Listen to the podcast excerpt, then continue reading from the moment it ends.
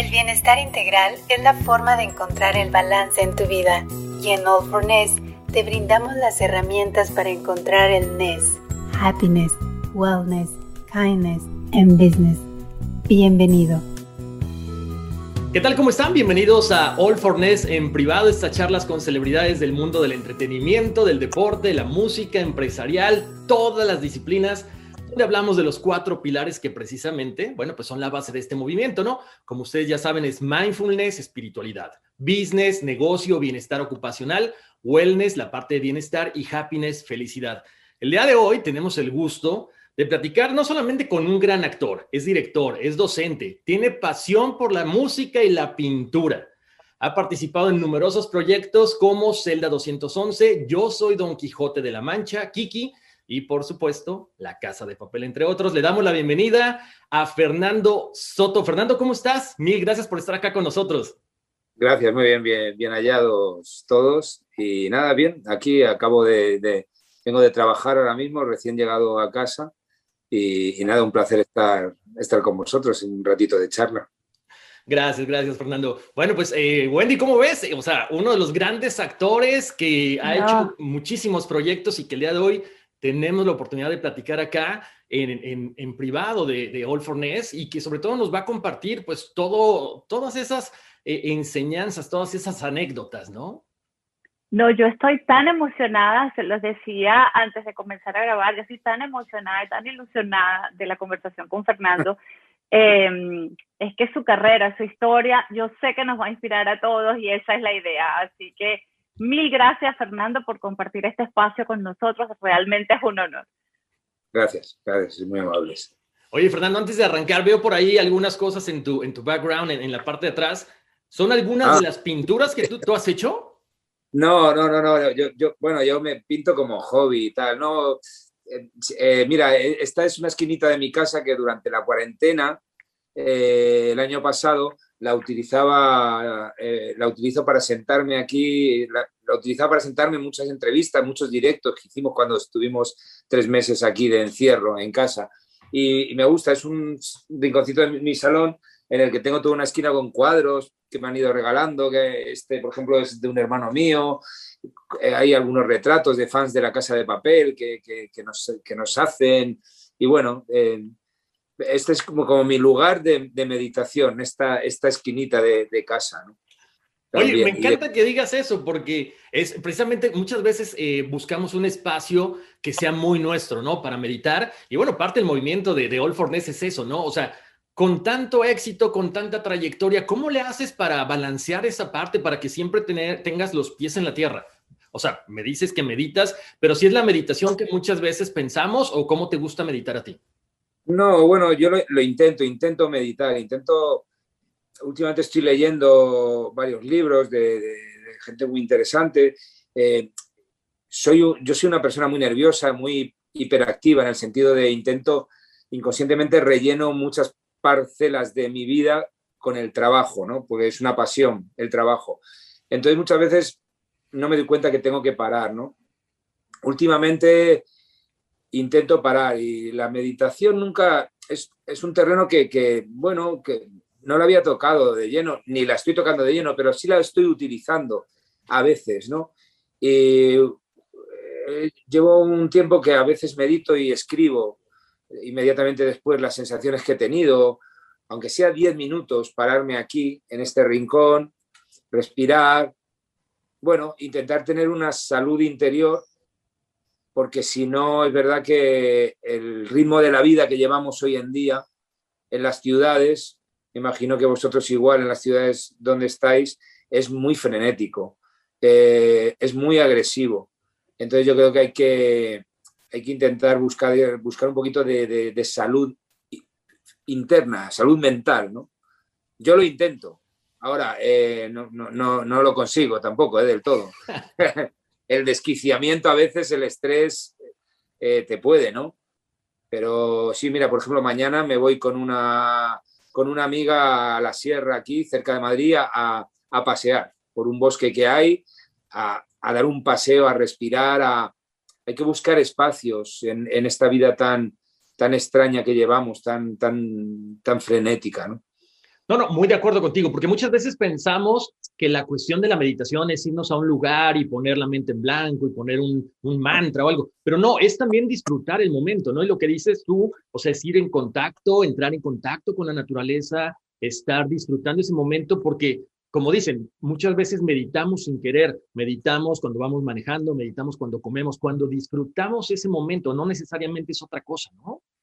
Sí, mira, yo estoy leyendo un libro de, de Pablo Dors, eh, que se llama La biografía del silencio. Es un libro que, eh, en, su día, cuando salió la primera edición, ha tenido mucho éxito. Él es, eh, viene del mundo religioso también, filósofo, escritor. Bueno, él remite la meditación sobre todo al, uso del silencio, ¿no? que no es necesario una cosa, digamos, trascendental, ¿no?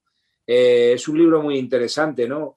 Habla de muchos conceptos, eh, pero yo, por ejemplo, la, enseñanza que saco de ese librito, de ese ensayo, es que hay que intentarlo, ¿no? O sea, el parar, el parar, digamos, el parar el ritmo que nos imponemos como para rellenar supuestos vacíos que tenemos, eh, son como autoengaños que nos hacemos también, ¿no? A veces hay simplemente lo que dices tú, comparar y disfrutar el momento en el que estás, que es lo, yo creo que es lo más complicado de esta vida, ¿eh? ser consciente del presente.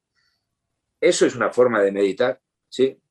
O sea, quiero decir, eh, yo creo que nos dividimos en, personas de futuro, en futurólogos, en gente que, que, vive anclada al pasado, ¿no?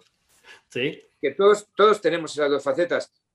Y lo difícil es, es ser consciente del presente. Yo es una cosa que la pienso mucho y es difícil, es complicado, ¿no? Pero creo que, ahí hay uno de los, uno de los secretos del bienestar, ¿no? El valorar realmente los instantes, que también es muy tópico, se dice, entenderme, es algo muy tópico que decimos todos, pero a mí me parece que es uno de los grandes secretos que hay que descubrir y que me parece un trabajo muy, muy, muy, muy dificultoso, por muy tonto y muy sencillo que parezca lo que dices, ¿no, Horacio? Eh, estoy comiendo una comida, estoy sentado en un banco en un parque o tomando una cerveza con, unos, con un amigo, una amiga. Ese instante parece muy sencillo, pero darle el valor que tiene me parece complicadísimo. Y creo que ahí reside cierto camino hacia, hacia la conciencia del bienestar, del estar tranquilo. Wow, me encanta lo que estás diciendo porque va muy de la mano de lo que nosotros estamos haciendo. Y aparte, sabes que, Fernando, viniendo de alguien con toda la trayectoria que tienes tú, con todos los éxitos, y, que sobre todo, ¿cómo sobre, o sea, cómo sopesas todo esto, no? Porque tú tienes, vienes de una trayectoria de películas muy exitosas, por cierto, de teatro, y de repente es el boom de la casa de papel. O sea, yo creo que a cualquier persona, a cualquier ser humano llega a marear esto, ¿no? No, pero mira, Horacio, yo, yo nunca me... Soy un actor muy, digamos, eh, ¿cómo, ¿cómo, decirlo? Eh, muy normal. O sea, a mí o sea, el éxito ha llegado a muchos sitios en los que yo he estado, pero yo no, no he, o sea, no he adquirido ese éxito, no me ha, no me ha tocado de pleno. O sea, puedo ir por la calle normal, soy, soy un actor, un actor más. Yo me considero un actor más, que es verdad que ahora estoy metido en, un, en una serie eh, como La Casa de Papel con un éxito mundial, ¿no? Pero yo sigo teniendo la conciencia de trabajador de la cultura, de, ciudadano, de... Eh, Mm, a, lo mejor si ahora me voy a, Paraguay, a Argentina, a México y voy por la calle, tomo conciencia de lo que es la casa de papel, ¿no? Eh, aquí mismo, yo aquí en España, con esta serie y con todas las cosas que hago, lo que intento siempre es normalizar las cosas. Porque, porque a mí no me interesa el éxito. O sea, para mí el éxito el concepto de éxito es seguir trabajando, seguir trabajando, seguir trabajando, mantenerme, mantenerme, mantenerme.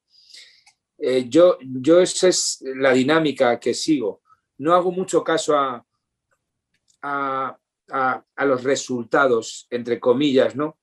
Que, que, puede tener los proyectos en los que estoy. Sí le doy valor a la calidad de los proyectos, intento hacer bien mi trabajo.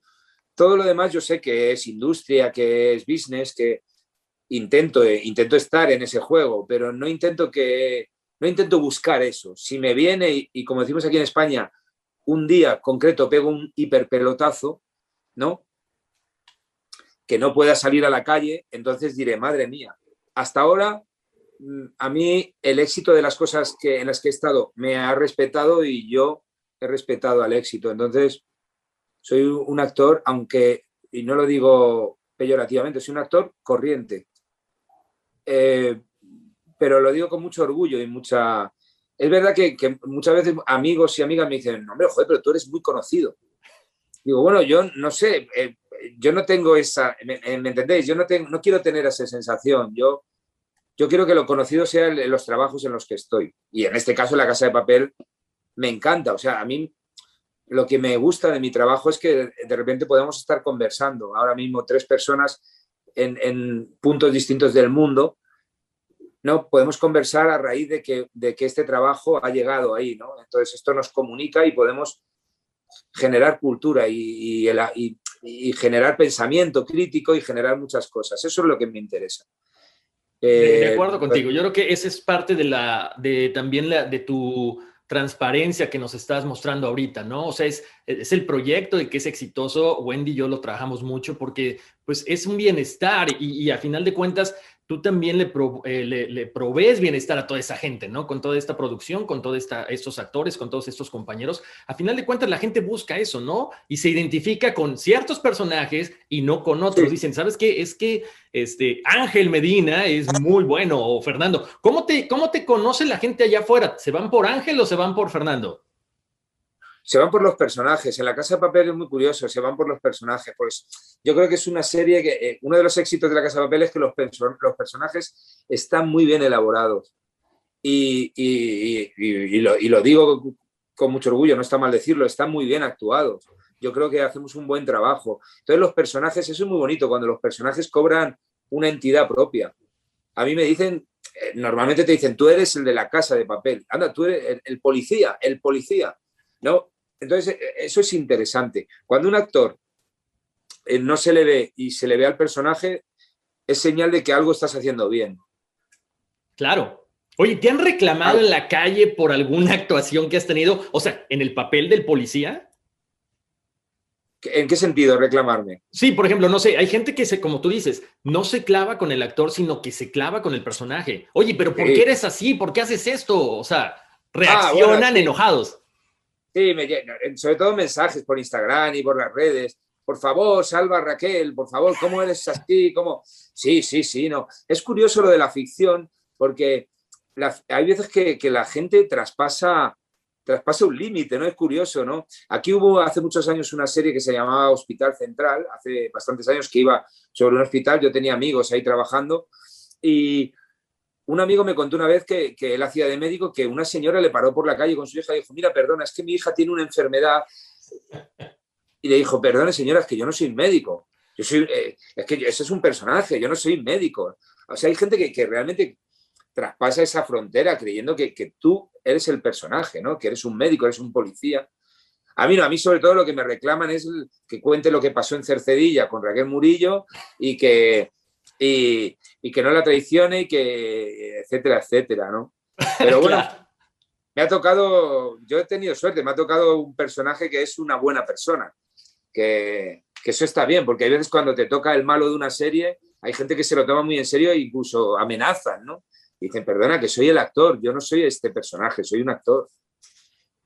No, claro, eso pasa mucho, ¿no? Oye, algo que nos llama la atención también de, de, este, de esta serie, que bueno, de repente es el boom, y a mí en lo personal me gusta mucho la, película eh, B for Vendetta, que bueno, todo mundo, aparte de Anonymous y demás, usan estas máscaras. Y o sea, y, precisamente este, esta serie, o sea, ha llegado a ser como que la bandera también contra todo lo establecido, ¿no? Sí, sí, yo, hombre, sí, yo creo que hay un concepto en la serie que es como que, que creo que hoy en día se ha demostrado con toda esta situación que estamos viviendo, pandémica, de gestión de, una pandemia, que, el sistema hay muchos aspectos que no funcionan. En la serie, en la Casa de Papel, yo creo que, que lo que se pone en evidencia es eso, un sistema que no funciona, un sistema que no es que se vaya contra el sistema, sino evidenciar que el sistema a lo mejor hay que cambiarlo, que no es un sistema justo, no es un sistema, pues eso, no es un sistema que genere el bienestar que, para los ciudadanos que realmente vende.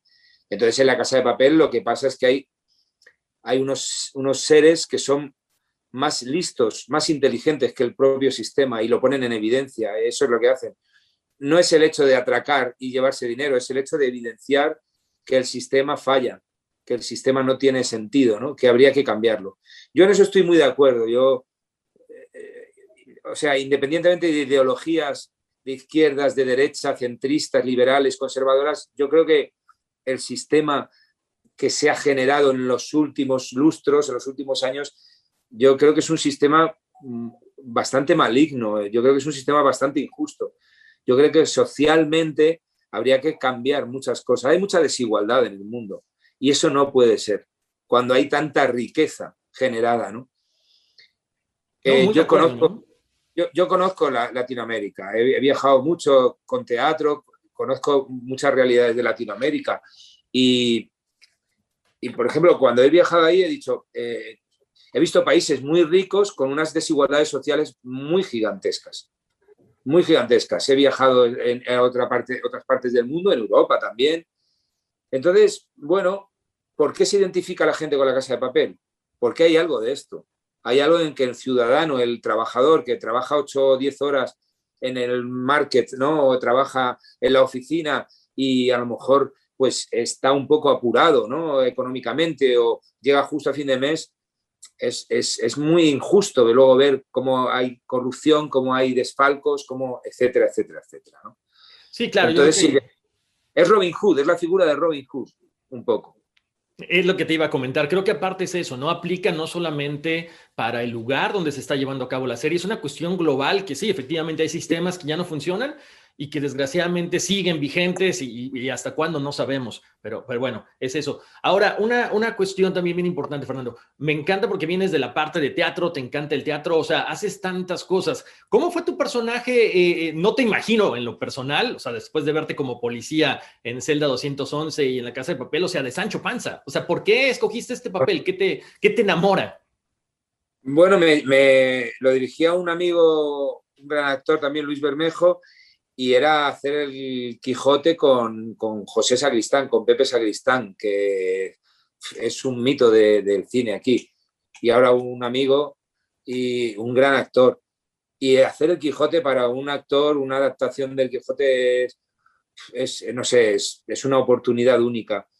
Yo descubrí muchas cosas. Eh, creo que es un libro, eh, es un libro mágico. El Quijote es como, es, increíble que una persona escribiera una obra en la que encierra tantos conceptos, ¿no? Eh, conceptos humanísticos, conceptos espirituales, conceptos prácticos, conceptos de la vida cotidiana, etcétera, etcétera, etcétera. Y de Sancho aprendí mucho. Sancho Panza es la figura de, del ser humano práctico, ¿no? Pero también, eh, también soñador, ¿no? El que se deja contagiar por la utopía. y, y para mí era una oportunidad lo pasé en grande, estuvimos casi dos años, trabajar al lado de Pepe Sacristán, que me imagino que, bueno, en Latinoamérica es muy conocido también, sobre todo en, Argentina Pepe es como, vamos, como un, como un dios. Eh, ha hecho mucho cine, es un, es un actor ya, tiene 80 años, tendrá 80 y tantos. Pepe es un maestro. Para mí era, cada día salir al escenario era, una, era un disfrute. Y, siempre lo digo, para un actor hacer el, el Quijote en teatro una adaptación es un antes y un después. Es como, no sé, como para un futbolista jugar en Maracaná, me imagino, o en un estadio así. E, es una catedral el Quijote. Y se aprende mucho, ¿eh? eh hay mucho de humanidad en, ese, en ese libro, se aprende muchísimo. Claro, además, bueno, te digo algo, no sé en la actualidad, pero por, por, lo menos a mí durante la secundaria me tocó leer todavía ese libro. Ahorita no sé, al menos por acá creo que ya no se lee. O sea, es, una, cosa pues muy triste, ¿no? Sí, se van perdiendo sí, ciertas costumbres que no se deberían perder. Es verdad, en el instituto aquí en secundaria también lo leíamos, ahora no sé si lo leerán. Yo creo que, hay, hay grandes obras de la literatura, eh, el Quijote o el realismo mágico, ¿no? Eh, vuestro, ¿no? Que, eh, o, la literatura británica, etcétera, ¿no? Que, no, que deberían ser referencias. Esas referencias nunca deberían perderse. Pero que os voy a contar, vosotros estáis en el mundo de la comunicación, también las cosas van muy deprisa eh, y los referentes parece que se pierden. Es todo ahora muy... Entonces, si hoy el Quijote, por ejemplo, tomara, tomara carne, tomara vida y se diera un paseo por este mundo, se volvería loco, tendría un montón de, gigantes, no de molinos, de gigantes contra los que luchar. Sí. Hoy sí que, hoy sí que en día yo creo que la utopía cobra más sentido que nunca, hoy es necesaria. No, claro, y aparte, ¿sabes qué? Perdón, pero quizá una película sería una adaptación, efectos especiales, tendría que tener algo, eh, no sé, más sangriento para que la gente lo viera, porque aparte es eso lo que está vendiendo. O sea, quieras o no, es una cuestión que, que va desvalorizando las obras, eh, las grandes obras tanto de teatro como los clásicos de las películas que de repente se hacen versiones nuevas y son completamente diferentes. Tú como docente, ¿cómo, le, inculcas a tus alumnos, a toda esta gente que, te ve como un ícono para que sigan esos pasos de lo clásico? Mira, yo el otro día, con, precisamente con, con, unos en un estudio de actores que doy clase y estoy montando un espectáculo con los que acabaron ya el ciclo de formación y se hace todos los años, lo vamos a hacer en el Teatro de la Abadía, se hace como digamos un semipaso profesional. Tuve una charla con ellos y, lo que les decía es que yo la sensación que tengo hoy en día es que las cosas pierden el valor y toman precio hoy en día. Para mí las cosas hoy es eso, parece que, ya no, que, pierden valor y adquieren precio, las cosas tienen precio y yo es lo que le decía, decía, eh, no pongáis a las cosas precios, sino darle valor, intentad valorar las cosas, intentad... Es verdad, por ejemplo, que hoy las generaciones, los referentes son otros, y es normal, porque esto va muy deprisa, pero a mí me da mucha tristeza que se pierdan referentes que no deberían perderse, de la literatura, del cine, de la filosofía, del pensamiento, etcétera, etcétera. Eh, no puede, para nosotros o para mí por lo menos es impensable que la referencia sea un niño o una niña que tiene no sé cuántas millones de, millones de visitas en YouTube. Se habla mucho de eso. E, es lícito, me parece que algo de talento, te, algo habrá, ¿no? Algo hará bien, pero, pero no puede ser esa la referencia de nuestra cultura. Nuestra cultura es ancestral. O sea, nuestra cultura, incluso nuestra cultura latina es ancestral. Yo otro día lo hablaba con, lo hablaba con una amiga, decía, ¿cómo es posible que no nos demos cuenta que, por ejemplo, no sé, la cultura maya, la cultura azteca, la cultura es, es, milenaria, es increíble. Vosotros si os ponéis a pensar, es, como aquí, nos ponemos a pensar en, en, los años que por detrás, en, las cantidades de, de, pueblos que, han, que han poblado nuestras tierras, a mí me parece algo impresionante como para que hoy en día el valor sea Internet. No puede ser. Para mí no puede ser. Para mí, para mí es impensable. Por eso yo, yo en el día a día disfruto mucho poniendo, no sé, poniendo una canción de, me da igual, de Chabela Vargas o una canción de, los Rolling Stones o, Edith Piaf o, Renato Carosone o escuchando flamenco o yéndome a, a un museo. Eh, para mí es, ese es el respirar. Para mí esas son mis referencias. Eso es lo que intento inculcarle a mi hija, que tiene 11 años. Eso es lo que intento inculcar a la gente que doy clase, ¿no? Que, nos empapemos, ¿no? Que, pues también lo que hablamos antes de la naturaleza, ¿no? Mira, el otro día, en este proceso que estoy haciendo, es de Ibsen, es una obra muy complicada y los tres primeros actos suceden en los bosques de Noruega. Bueno, pues lo que hice fue coger a toda la compañía de, de actores jóvenes y me fui a la Sierra de Madrid, a un bosque, a ensayar los tres primeros actos, para que, sintieran el, para que sintieran ese contacto con la naturaleza, para, para que vieran realmente lo que nos rodea, ¿no? Y, eso es lo que intento transmitir, no, no intento enseñar nada, intento compartir lo que yo pienso, ¿no? A mí me gusta mucho filosofar, me gusta mucho el mundo de la filosofía, del pensamiento y, eso es lo que intento transmitir a, a, los actores que, con los que trabajo, doy clase, ¿no? Ese es mi camino. Pero aparte tienes que, tenemos que usar, no es que tengas, ¿no? Pero creo que las dos partes, la parte de la tecnología, como lo estamos haciendo ahorita, este, que antes a lo mejor para una entrevista pues era muy complicado, tenías que venir acá o nosotros ir allá y ahora es más fácil, pero también tienes que, irte acomodando a las dos cosas, ¿no? Porque, por ejemplo, yo sé que, que con tu hija bailas en TikTok, o sea, tienes que, que hacer las dos cosas. Eso es lo que, sí, eso es lo que le siempre le he dicho, le he dicho, Gabriela, por favor, a mí no me saques aquí. Eh, y, y, tiene una, es que me engaña, porque tiene la cuenta privada, digo, esto no lo verá nadie, no, no, no me gusta. Yo soy muy receloso con eso, intento dosificar la tecnología. Eh, la tecnología es, es, es maravillosa. O sea, hoy lo que podemos hacer es maravilloso. Yo no me niego, no soy un defensor a ultranza de lo analógico. No, no, no, no. Me parece que es un avance brutal hoy en medicina, la tecnología, en comunicaciones, etcétera, etcétera, ¿no? Lo que, yo, yo creo que lo, que lo que no hay es que perder. O sea, no hay que tapar una cosa, tiene que tapar la otra. Claro. No es como, es como hacen los gobiernos, no puede ser esa dinámica, los políticos. Cuando hay un partido que genera unas, unas acciones, llega otro partido, lo tapa y borra las acciones. No, hay que construir, hay que sumar. La tecnología no puede matar, lo digital no puede matar lo analógico. La analogía es necesaria, es necesaria. Hay, hay cosas que hay que amasar, hay cosas que hay que tocar, hay cosas que hay que digerir. Evidentemente, la tecnología nos ayuda a mucho de eso, pero bueno. Y también le diría a mi hija que cierre la cuenta de TikTok. bueno, que no Pero, escucha lo del TikTok, eh, a, mí, a mí me impresiona, porque ya Instagram es impresionante, pero lo de TikTok, eh, o sea, a mí me parece, no sé si visteis, hay un documental en Netflix sobre eh, la red social, sobre el... cuando lo vi me quedé helado, porque oyes hablar a gente que ha creado esos soportes, ¿no? Y dices, madre mía, madre mía, lo que hay detrás de, nuestras pantallas es, me parece impresionante, es como de, es de ciencia ficción absoluto. Sabes que sí, muy cierto, es de, ciencia ficción y de miedo. Platicaba apenas hace unos días con, con un productor de música y le decía, oye, ¿y, cuál es el proceso ahora de, producir un disco o un single? Me decía, vete a TikTok.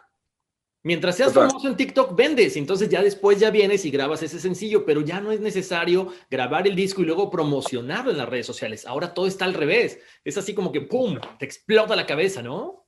Sí, es como el mundo al revés. Tú lo has dicho, lo has definido muy bien. Es, es, muy locura.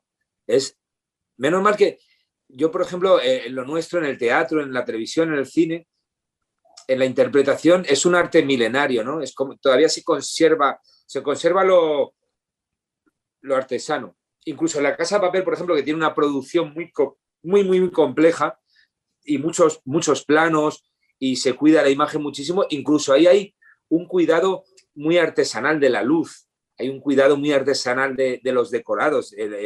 Eh, la dirección de arte de la Casa de Papel es maravillosa, Don Alcañiz y su equipo, pero a mí me han enseñado los decorados, son construidos. Yo el otro día, viendo unos decorados, estábamos acabando ya el rodaje, con Abdón le, decía, decía, esto es como la época del cine de, Griffith, de intolerancia, aquellos, el cine en blanco y negro, cuando construían las columnas, los elefantes, ¿no? Aquello de Benur y, y Cleopatra todavía se sigue conservando ese espíritu en, lo nuestro, ¿no?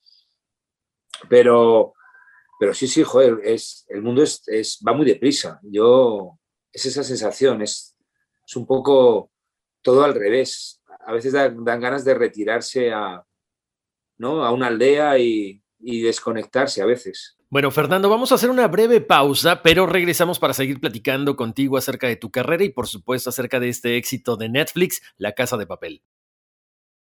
Estamos de vuelta aquí en este podcast de All for Ness, en esta conversación con Fernando Soto, actor de La Casa de Papel. Completamente de acuerdo contigo, una aldea, no sé qué te gusta tomar, un vinito, un tequila, algo, pero es para relajarse, ¿no? Sí, sí, sí, sí, sí, sí. es muy por ejemplo, ¿en, qué ciudad estáis, perdón, ahora mismo? Yo estoy en Nueva York y Wendy disfrutando del calor en Miami. Eh, ¿Ves? O sea, Nueva York y Miami, que incluso, o sea, entonces ya, sabéis de, qué hablo, ¿no? Esta, esta cosa, yo es que últimamente lo que peor llevo son, es el ruido, el ruido que genera una ciudad. Sí. Luego son maravillosas las ciudades porque se encuentran muchos momentos de paz y de concordia. Pero, uff, es, es, difícil. ¿eh? eh los, los de Forness son complicados en una ciudad. Hay que buscarlos, ¿eh? hay que buscarlos. ¿eh? Es, no es fácil, no es fácil. No, claro, no, no, nada fácil. Pero fíjate, volviendo a lo que platicamos ahorita del vino o el tequila y eso, la idea de All Forness sale por una margarita. Maravilloso. Entonces es maravilloso. O sea, lo que nace en torno a una mesa y una bebida, es, eso es maravilloso. Una margarita, fantástico. ¿Y eso? ¿Cómo? Fíjate que coincidió, este, ahorita, que nos cuente también Wendy, estábamos haciendo hace dos años casi un proyecto para un eh, postulado a premio Nobel en Mérida, en México. Este, bueno, ya habíamos platicado Wendy y yo por teléfono, ella en Miami yo acá, coincidimos allá este, para este proyecto, empezamos a trabajar y de repente, pues una margarita, bueno, vamos a comer. Y de repente dijimos, bueno, ¿qué hacemos? ¿Qué hacemos? Porque estás en un evento tan importante como son estar con todos los premios Nobel de Paz. Dices, ¿cómo puedes impactar con un proyecto al igual que ellos están impactando a toda la gente con estos mensajes, con estos eventos, ¿no? Te lo cuento así, pero Wendy, te puede echar tres horas y sin problema. No, Horacio, Horacio, ¿cómo se te ocurre contarles nuestro secreto de la margarita? El, secreto de la pócima, me ha contado. La pócima secreta. Qué horror, qué horror, qué pena, Fernando. Pero sí, la verdad que eh, eh, fue, fue, fue, durante ese evento, eh, decíamos, bueno, a ver, es una quimera. La paz se convierte en una quimera si no la acompañas eh, con el trabajo individual que tenemos que hacer cada uno, ¿no? Así que por eso nació All for y, y nada, eh, qué vergüenza que contárselo a la Margarita. me encanta, eh, a mí me encanta. O sea, todo lo que nace alrededor de una buena bebida es interesante.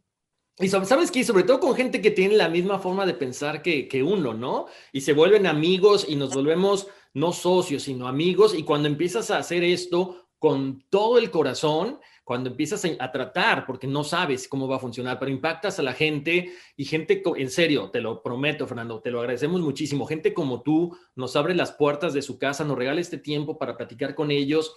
Y, platicar no solamente de los proyectos, sino también de, su vida personal para nosotros significa muchísimo.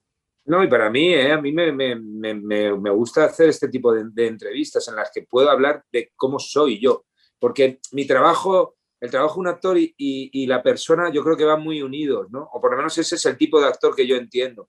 Yo utilizo mi profesión para contarme a mí mismo e intentar entender la realidad que me rodea, ¿no? Y tener un pensamiento crítico. Esos son pilares fundamentales también para mí. Oye, pues te vamos a comprometer que cuando andes por acá, por Nueva York o por Miami o nosotros por España, nos tenemos que juntar a, a tomarnos una margarita o un vino por favor, yo, si estáis aquí en Madrid, yo os llevo, yo llevo a, un buen, a un buen sitio a tomar una buena margarita. Oye, no, espérame. Yo sé que tú cocinas muy bien. Mejor nos cocinas algo. Bueno, no, bueno. Intento, intento cocinar. Hago mis cursos y tal, y me gusta, me gusta cocinar. Creo que, es, un, es un hobby muy, muy, muy rico. ¿Cuál es tu especialidad? ¿Qué te gusta cocinar? A mí los arroces es lo que me encanta.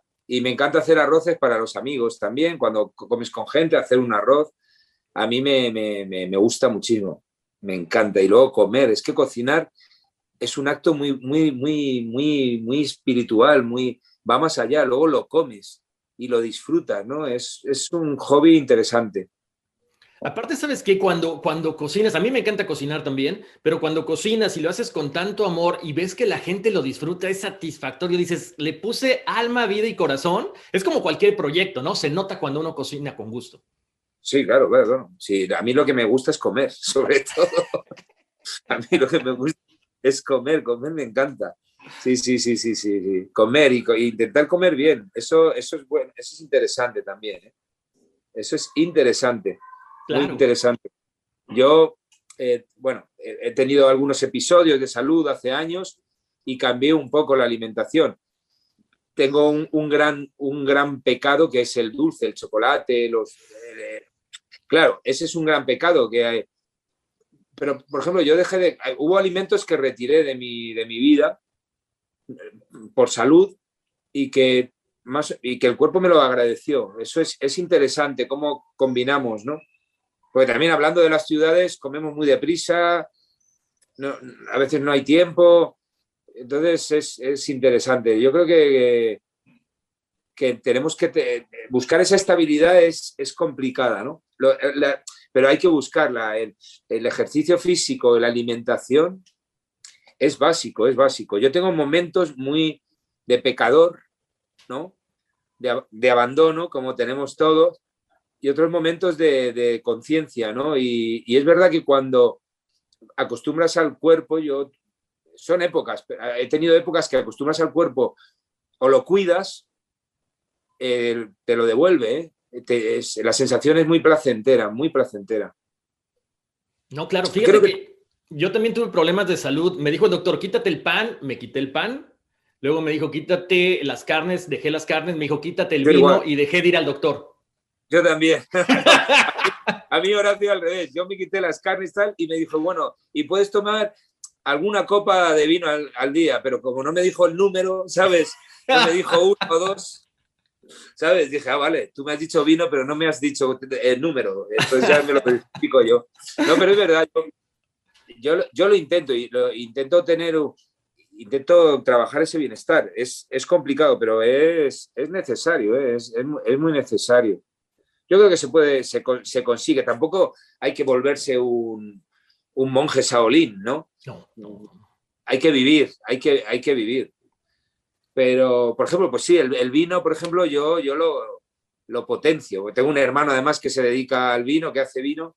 Ah, mira. Para mí el vino es maravilloso, el vino es un alimento maravilloso. Bueno, además de que en Europa, pues obviamente lo consumen más, ¿no? Aquí lo tomamos en la nochecita, ustedes son más, más dados a consumirlo durante la comida y todo, y qué rico. Sí, muy rico. Es, es que hay una cultura muy interesante detrás del vino. Muy, muy, muy, muy interesante. Yo soy muy aficionado a, beber vino. Eh, hay mil variedades en Europa, la verdad es que es verdad que allí lo, bueno, no, ahí también hay, hay, mucho vino, el, el, vino chileno es maravilloso, yo he probado vinos en Chile maravillosos y en Argentina, bueno, y lo que pasa es que, que, sí, claro, no, es lo mismo beber una botella de vino en Nueva York que beberla aquí en La Rioja, ¿no? Los precios también oscilan, ¿eh? que con el, vino, con el vino, una botella de vino en Nueva York no es lo mismo que una botella de vino aquí en, en Madrid. Pero sí, viva el vino, viva, viva la cultura vinícola. Hay mucha gente que, que se dedica a eso y es muy interesante. Es, es, lo que hay detrás también es muy interesante. Es un trabajo muy artesanal, es muy cuidadoso. Es como criar a un niño durante un periodo para que luego ¡pum! nos lo bebemos en, en, una comida en media hora, una hora, lo degustamos. Sí. Oye, Fernando, en serio, qué rico hablas, porque todo lo que estás hablando se nota la pasión por la comida, por los arroces, por el vino, por tu carrera, qué rico. Bueno, intento, no la palabra, o sea, yo lo que intento, no, no, no, no la palabra ser feliz, porque no voy a usar esa, esa expresión, intento estar bien, pero tengo muchos momentos también de, de bajón, como todos, claro, yo, eh, es difícil, vivir es difícil, vivir es una aventura muy dificultosa, yo ahora tengo 52 años, eh, es como hablar con un amigo el otro día, digo, tengo la sensación que he pasado ya al otro lado, ¿no? Como que he pasado, digo, hoy, madre de Dios, no, no voy a pensar así, voy a seguir viviendo, pero eh, vivir es complicado. Yo, como todos nosotros, muchas noches me pego mi llorera aquí en el sofá, ¿no? O pasas por la soledad, o pasas por, por la frustración, pasas por muchas sensaciones. También es muy bueno, y esto lo hablo con, con mi círculo cercano, el acudir a hacer terapias, ¿no? Las terapias que a uno le vengan bien, encontrarlo, no ser escéptico a eso. Pero sí, sí, es complicado, pero intento estar bien, yo lo que intento es estar bien, yo... Es verdad que, que la vida te va manchando, ¿no? Te va como, como haciendo heriditas y vas perdiendo cierta alegría, la conviertes a lo mejor también en escepticismo, la transformas en, en otras sensaciones que yo intento que, que, que no, por favor, pero es, es, inevitable. Es inevitable. El dolor aparece, la tragedia aparece, el llanto aparece y la alegría es lo que no hay que perder, pero hay que convivir con todas ellas. Mira, decía claro. Eh, Punset, que, era, que es un, ya falleció hace poco, para mí es un, era un pensador, era muchas cosas. Eh, un día le leí que la felicidad era la, para él era la ausencia del miedo. Y me parece una frase muy significativa.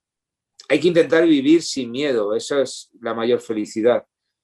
Intentar conseguir ese bienestar, estar bien, estar a gusto por lo menos. Pero es difícil, es, muy, es, es complicado, es complicado. Y así la defines, Fernando, la felicidad. ¿Cómo definirías entonces la felicidad? Bueno, yo me quedo mucho con lo que decía Pulser. Eh, sí, para mí la felicidad, creo que la felicidad es, es una palabra que se ha, se ha utilizado mucho, se ha manoseado mucho últimamente, ¿no? Es que yo no sé si es la felicidad, para mí es lo que hablamos al principio de la conversación, son los instantes de ser consciente, ser consciente del valor que tienen los momentos, ¿no? Porque la felicidad como tal plena yo creo que no existe. Yo creo que, que hay un poco de mito en la felicidad, ¿no?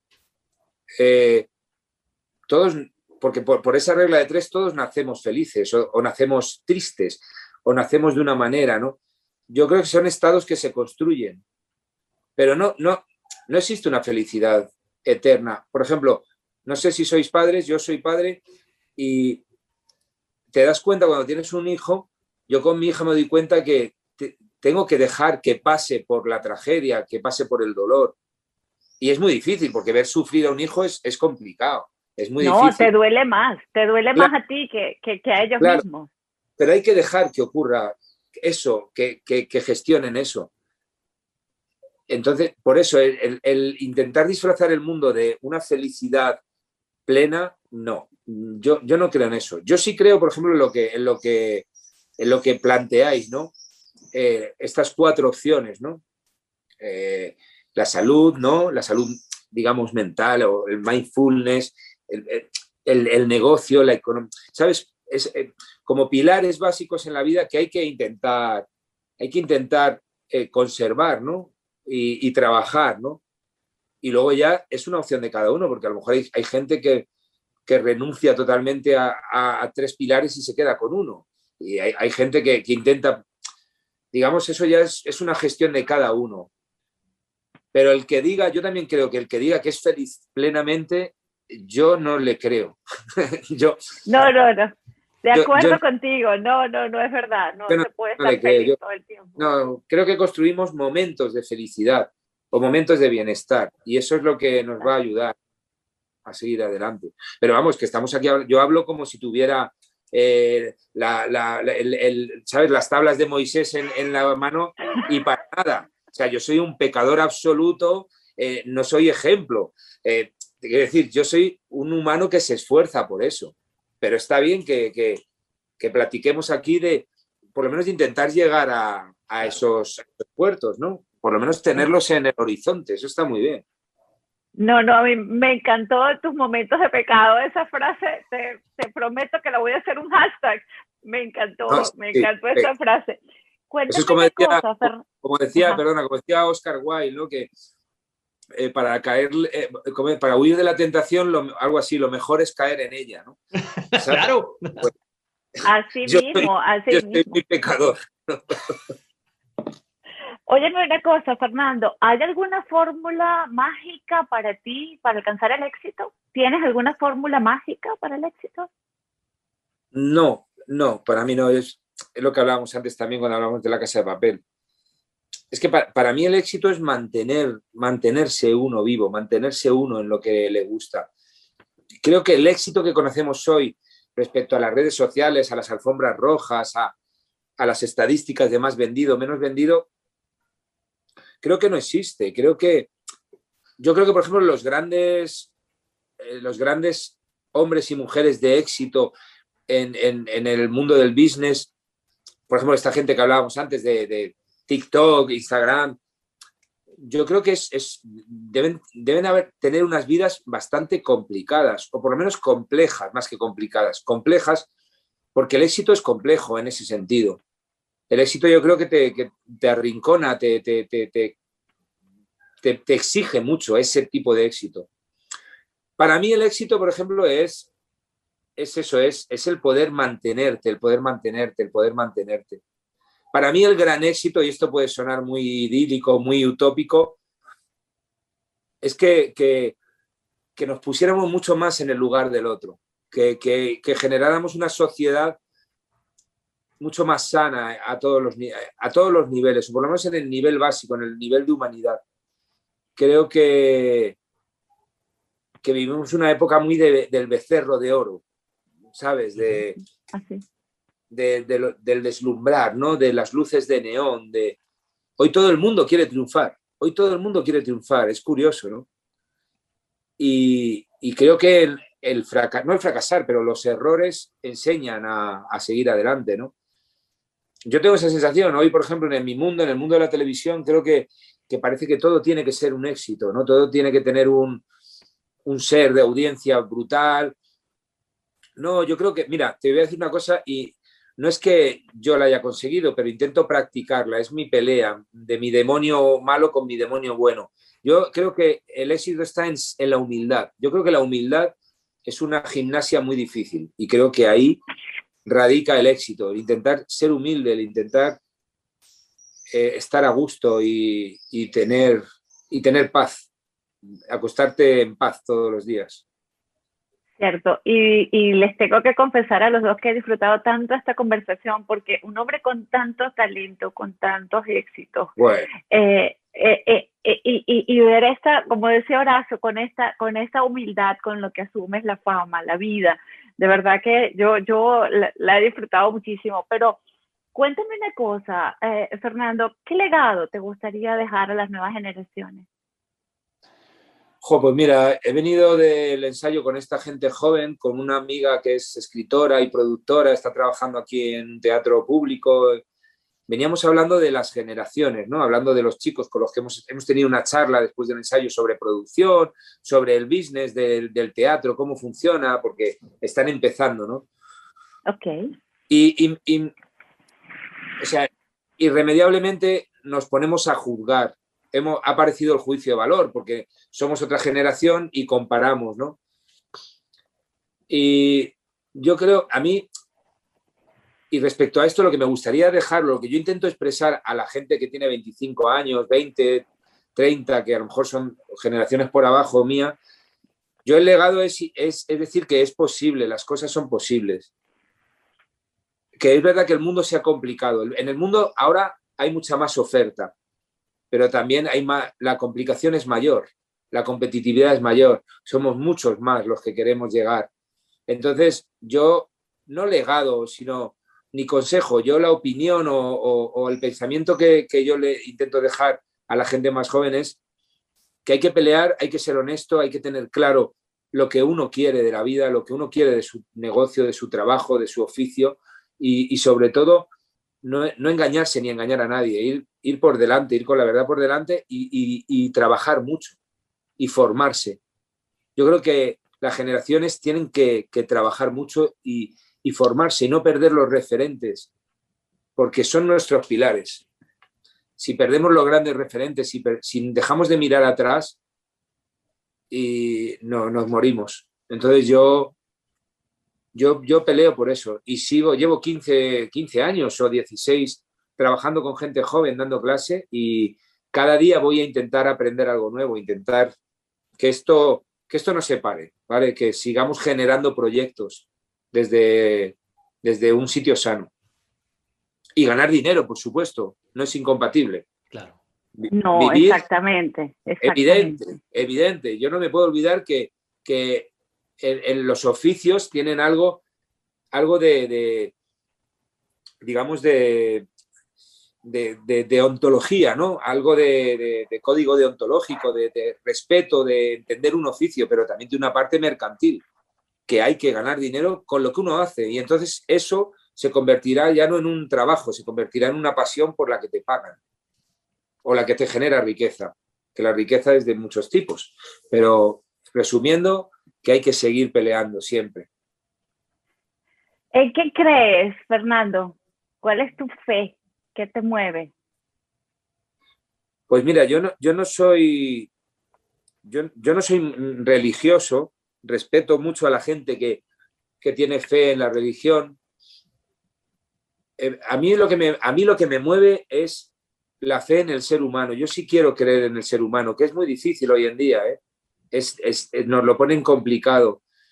Yo sí quiero creer en eso, en, digamos, en, la, raza humana, en, los pueblos, en, la cultura, en, el arte, ¿sabes? Yo, por ejemplo, yo, yo las veces que el teatro o la televisión me ha dado la oportunidad de ir a Latinoamérica a trabajar, yo he disfrutado mucho porque para mí es, es me encuentro como en mi casa.